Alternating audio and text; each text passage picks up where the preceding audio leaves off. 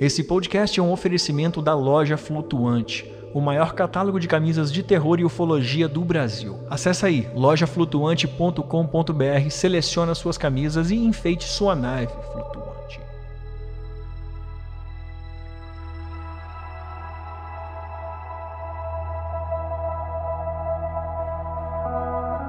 E ela desceu a poucos metros dele, poucos metros acima da cabeça dele, aquela bola de, de luz grande. Ela ficou por cima dele, né? E o caminhão na estrada de noite. E eles viajaram um bom tempo com essa, essa luz é, seguindo eles. Isso para não dizer assim, que teve gente que me questionou e perguntou assim: ah, o cachorro virou porque se assustou com você. Eu não esbocei nenhuma reação e também não latiu para mim, latiu para cima, para onde originou a luz. E a minha mãe ficou assim, olhando pro cachorro, e ela falou para mim: o que, que esse cachorro tem? Eu olhei para ela, eu, como assim, mãe? Ela não viu, não viu o quê? A luz. Ela sentiu muito, muito medo, não conseguia agir, né? Aquela luz ali, que, que totalmente estranha, que pousou na porteira, acima da porteira. E ela se urinou. Ela urinou de tanto medo, pavor.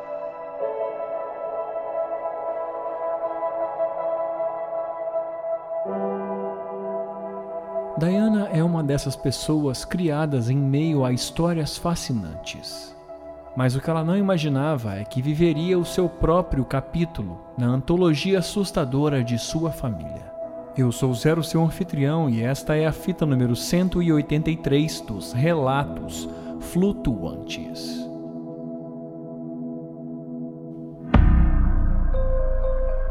Explicáveis ou não, Relatos ufológicos surgem aos montes, a cada dia, hora e minuto. Quantos deles você conhece? E quantos casos sequer são relatados? Ajeite seus fones de ouvido e esteja preparado para experimentar um deles agora.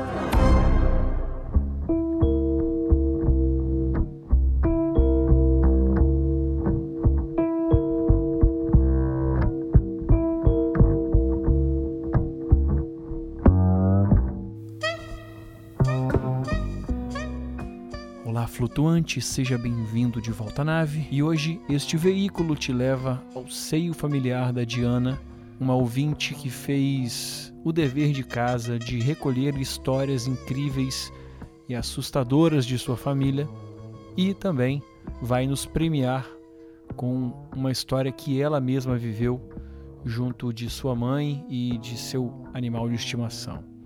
Portanto, eu te peço que ajeite seu fone, mas antes te convido a fazer parte de nossa comunidade, onde nós debatemos uh, sobre os relatos semanais e também sobre as novidades da ufologia brasileira e mundial. E para fazer parte desse grupo e se tornar um comissário de bordo, um copiloto, um tripulante, você clica no primeiro link na descrição do episódio, onde quer que você esteja nos ouvindo, vai ter uma descrição com um link. Se você não estiver achando, basta digitar no seu navegador apoia.se barra relatos flutuantes. Ali você escolhe o valor com que quer apoiar a nossa nave e saiba que esse é o diesel sem poluição que faz com que a nossa nave voe toda semana atrás de novos relatos. É com o seu apoio que a gente consegue manter esse projeto vivo há mais de três anos sem faltar nenhuma semana, sem faltar e atrasar nenhum dia, tá? Isso tudo é pela ajuda de vocês que desde o primeiro mês nos apoia através uh, do nosso financiamento coletivo. Então, mais uma vez, te convido a fazer parte do nosso grupo. Tem muita recompensa para você que se torna apoiador. E, cara, finalmente, se você não puder ajudar nesse momento uh, pelo financiamento coletivo, eu te peço então que compartilhe o nosso programa. Uh, pega o link, manda lá no WhatsApp ou conversa, fala do nosso programa com aquela pessoa que curte podcast que dessa forma você vai estar ajudando demais o nosso programa e é assim que a gente consegue chegar a novos ouvintes e novos ouvintes trazem novos relatos. Beleza? Então o recado tá dado, agora sim, vamos lá pro episódio da Diana que tá sensacional. Ajeite seu fone e agora sim, voa lá flutuante.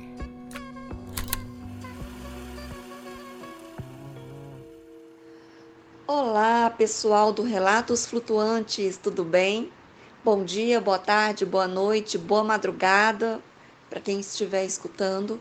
Meu nome é Diana, eu moro em Goiânia, Goiás, tenho 37 anos. Eu venho de uma família muito, muito grande, e tanto por parte de pai quanto por parte de mãe. E ambos os lados da minha família, tem experiência, há experiências com avistamento de luzes. Isso vem desde a minha avó paterna. É, ela morava na roça com a família e na casa não tinha banheiro, o banheiro era externo. Então, isso no interior no, do Maranhão, no, no, caso dela, né? Eu sou de Goiás, estou em Goiânia, mas a minha família veio de lá.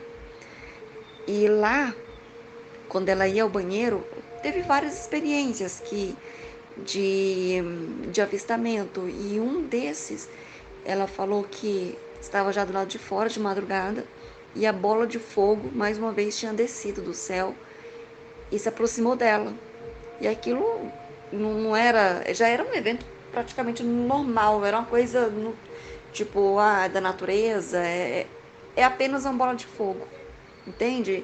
Tanto que, que não tinha nenhum tipo de de crítica para chegar e pensar, poxa, tá vindo uma coisa estranha no meu quintal quando eu vou ao banheiro que me assedia.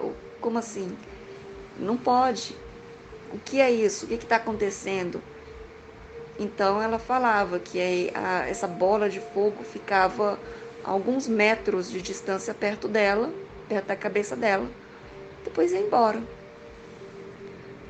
É, o meu tio, é o filho dessa avó, ele me conta também, ele conta, ele me contou que teve uma época que ele estava viajando, quando ele era jovem, bem jovenzinho, e se aventurava é, nas viagens, nas estradas, para encontrar é, bons trabalhos, enfim.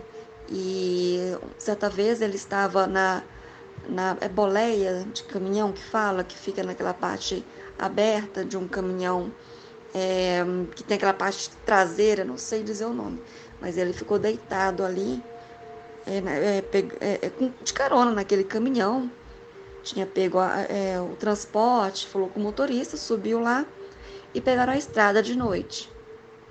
E nessa estrada, ele deitado no caminhão, de barriga para cima, olhando as estrelas, ele me contando que ele viu uma estrela bem brilhante no céu. E ela começou a crescer cresceu muito, muito, muito. E ele percebeu que ela estava andando, não era uma estrela, não era um satélite, não era um avião, porque ela cresceu tanto e ela desceu a poucos metros dele, poucos metros acima da cabeça dele, aquela bola de, de luz grande. E ela perseguiu o caminhão, ela ficou por cima dele, né? E o caminhão na estrada de noite. E eles viajaram um bom tempo com essa, essa luz é, seguindo eles. E questão de, de luzes estranhas, experiências com luzes estranhas aconteceu bastante na fazenda dos meus tios, já por parte de mãe. É, minha tia, meus tios têm uma fazenda bem grande lá no interior. E nessa fazenda, desde quando eu me entendo por gente, desde quando era criança, tem avistamento de luzes. E essas luzes que aparecem lá, elas elas não elas não apenas só aparecem, mas teve casos, teve relatos de como lá é uma região onde tem pessoas que trabalham na fazenda e moram por lá mesmo, ou de fazendas próximas, e são pessoas muito simples mesmo. A maioria é evangélica, e meu tio, ele é responsável por, por uma igrejinha que tem lá, e muitas pessoas vão lá. E teve uma família lá da igreja, onde meu tio coordena, e ele é o cooperador de lá, agora ele é ancião. E eu não posso falar, porque fica muito chato, né? Eles, ele não pediu autorização para falar dessa história, mas tem a ver, mas a igreja tá lá, e não, não fica interessante. Não vou dizer onde é, não vou dizer qual é a igreja, mas pelos cargos eu acho que muitas pessoas que conhecem a igreja já sabem que igreja é essa, mas eu não vou dizer onde fica. E teve uma família dessa igreja que estava passando, saindo do culto e voltando para casa à noite. Num, e é uma região de mato, de fazenda mesmo. E essa luz desceu do céu e, e acompanhou a família. A família achou aquilo muito estranho, ficou com medo mesmo, não sabia o que, que era aquilo. Apressou os passos, foi para casa, entrou na casa, na casa deles mesmo, e a luz ficou lá, sediando a casa. Baixava, levantava perto do, do, do telhado, e, e, eles com medo, e, e oravam. E foi isso, falavam, falaram que assediaram bastante essa família. E meus tios já viram essa mesma luz, não, não, se sabe se são várias luzes ou é a mesma luz que fica lá, que eles falam atacam, que ataca por esses anos todos, desde 1996, nós estamos em 2023, que tá lá. Minha tia, uma vez, uma das minhas tias estava indo visitar a irmã na fazenda, foi de moto, inclusive, sozinha. E para chegar na, na casa da fazenda, tem muitas porteiras que tem que abrir. E ela fala que abrindo uma das porteiras e se dirigindo para a próxima, a luz, chegou essa luz e ela se abaixou, foi descendo do céu. Não estava alto, não. Desceu para cima da porteira e ficou lá. E ela pegou a moto, deu, deu a volta. Isso quando ela teve. É, saiu daquela paralisia inicial. Porque ela diz que quando viu a luz, ela sentiu muito, muito medo, não conseguia agir, né? Com aquela luz ali, que, que totalmente estranha, que pousou na porteira, acima da porteira. E ela se urinou. Ela urinou de tanto medo, pavor. E depois disso que ela ela começou a ter um pouco de atitude, pegou a moto, deu a volta e saiu desesperada, quase que não sofreu um acidente de derrapar na terra, de, se chocar com uma árvore. Né? E eles falam que essa luz, ela é uma luz do, do grande, de, de, um formato de uma. Eles falam muito, tem, eu já falei isso para algumas pessoas, as pessoas, as pessoas deram risada mas eles falam muito em formato de uma geladeira, né? Um formato grande, uma geladeira e, é, e é bem clara. E ela ataca lá na fazenda. Eu já tive uma experiência com luz, mas não dessa forma. Foi uma forma diferente. Eu estava, isso já em, é, não sei, em 2003, 2004, por aí. Eu estava eu morava com meus pais na época. Estava, era noite, eu estava com a minha mãe em casa. E na época eu tinha um cachorrinho, um poodle. Ele se chamava Fred. Era, tava minha mãe e eu na sala assistindo televisão. Eram sete horas da noite. Meu pai estava fora, minha irmã também.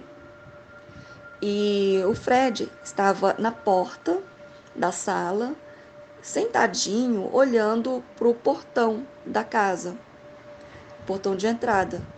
Isso era ali no centro de Goiânia, que gente morava lá. E ele sentadinho, porque ele ficava olhando, esperando alguém entrar. E aí ele fica sempre ele ficava sempre alerta. E eu tranquila assistindo televisão, um programa, era até um programa evangélico passando na televisão. Minha mãe também assistindo, de repente, acima da minha cabeça, uma luz muito forte ela era branca, ela, ela tipo se é, implodiu, ela se inchou dentro dela mesma e cresceu e tomou a sala inteira só na parte de cima, como um plasma, como um plasma branco. E sabe plasma quando a gente vê até aqueles aqueles choquinhos, que não é choque na verdade, mas é um material, uma matéria plasmática e branca e iluminada. Ela não iluminou a sala, mas ela era, ela era uma luz. Não entendo, eu não sei direito explicar, mas realmente ela não, não iluminou. Mas ela cresceu na parte de cima do, do, do, do teto da sala inteira, assim, abaixo do forro. E é com aquele barulho. O que eu posso dizer, o barulho que, que fez, era semelhante a barulho de trovão, mas não tão alto. Era dentro da sala o barulho. E foi muito rápido, muito, muito rápido, questão de segundos, tudo isso que eu tô, que eu tô comentando, que eu tô falando. E eu fiquei olhando para cima. Eu não me assustei, eu não fiquei com medo, porque era tão estranho, tão diferente. E não estava atacando, não estava. Era diferente apenas. E na mesma hora que deu a luz, o meu cachorrinho que estava de costa, ele virou de uma vez, pulou para cima do sofá e pulou, é, botou as patinhas na, na, na, na parede e ficou latindo para cima de onde se originou essa luz, de onde eu penso que se originou aquela luz. E latia, latia muito, latia assustado. Não, não assustado, era mais uma excitação, uma coisa como se ele estivesse muito alegre, queria brincar do nada. E latia para cima, latia, latia, e minha mãe do meu lado, e eu parada olhando para cima, não esbocei nenhum tipo de reação. Isso para não dizer assim, que teve gente que me questionou e perguntou assim: "Ah, o cachorro virou porque se assustou com você". Eu não esbocei nenhuma reação e também não latiu para mim, latiu para cima, para onde originou a luz. E a minha mãe ficou assim, olhando pro cachorro, e ela falou para mim: O que que esse cachorro tem? Eu olhei para ela, eu, como assim, mãe? Ela não viu, não viu o quê? A luz. Ela não tinha visto a luz. Ela não viu nada do que aconteceu. Quando ela falou isso, eu imaginei, eu, eu tive uma alucinação, eu tive uma não é possível, não aconteceu. Ela não viu. Foi uma luz enorme aqui, um plasma aqui em cima da gente que implodiu e, e cresceu e teve esse barulho de trovão. E ela não viu, não é possível. Então eu não, eu não vi. Então foi imaginação, foi uma alucinação que eu tive agora do nada. Mas o cachorro viu. O cachorro percebeu alguma coisa. Ele latiu e ele não parava de latir, ele começava a pular, querendo, querendo pegar alguma coisa no, no na, na, no forro, no teto, eu, eu fiquei completamente sem entender. Eu fui para fora da sala e eu fui, a ah, mãe, uai, teve isso aqui, eu, eu não entendo, vamos ver o que está acontecendo. Fui olhar se tinha alguma coisa no telhado. Não tinha nada no telhado, não tinha nada. Então, foi uma coisa muito estranha que até hoje eu não sei explicar o que pode ter, ter acontecido. Então, tem várias experiências de luzes que aconteceu na minha família e eu acho bom relatar essas coisas para ver que eu não tô sozinha, né? Muito obrigada, gente. Adoro o podcast. Eu acho que é um dos melhores que tem. Um abração para todos vocês. Tchau.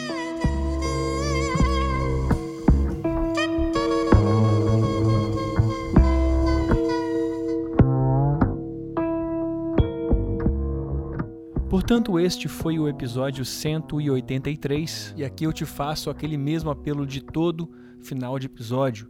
Pega o link, compartilha com quem você sabe que curte podcast. Viu alguém comentar sobre algum podcast lá no Instagram ou numa conversa? Comenta sobre os relatos flutuantes. Pega o link e manda para ela. Quem sabe ali tem uma história bacana e com o seu convite ela vai chegar e vai trazer essa história incrível aqui para a gente ouvir uh, nesse podcast que toda quinta-feira traz um novo relato ufológico e sobrenatural para o Brasil e para o mundo. E por falar em Brasil e mundo, eu queria também te convidar a conhecer o nosso UFO Maps. Aqui na descrição desse episódio tem um link chamado UFO Maps. Ali você consegue fazer uma pesquisa e ouvir os episódios através do mapa. Eu quero ouvir um episódio que aconteceu lá no Nordeste. Aí você vai lá tem o pinzinho lá, tem o link dos episódios que aconteceram na mesma cidade, na mesma região, os episódios que aconteceram fora do Brasil, se você tem interesse em saber quais foram, tá tudo catalogado ali. Nosso amigo Bruno fez com muito carinho o UFA Maps e disponibilizou para a gente poder fazer a nossa pesquisa e quem sabe você descobrir se aí na sua rua, no seu prédio, quem sabe já aconteceu um fenômeno relatado aqui no nosso programa, já pensou? Então pesquisa lá no UFO Maps. E uma última coisinha bem rápido, eu quero dar as boas-vindas aos últimos comissários que chegaram nessa semana, que foram o Glauber e o Jacinto. Gente, muito obrigado pelo apoio de vocês, tá? Eu espero que vocês estejam curtindo todo o material exclusivo. Nesse momento, eu acho que vocês já até fizeram a maratona de todos os exclusivos disponibilizados e já estão integrados em nosso grupo no Telegram. Grupo este onde a partir de agora a gente inicia um debate sobre esse episódio e claro, estamos sempre falando sobre a ufologia e tudo que está surgindo, né? Nessas últimas semanas a gente viu alguns vídeos aí de, de ETs em cima do morro, na beira da praia, e ET num supermercado nos Estados Unidos.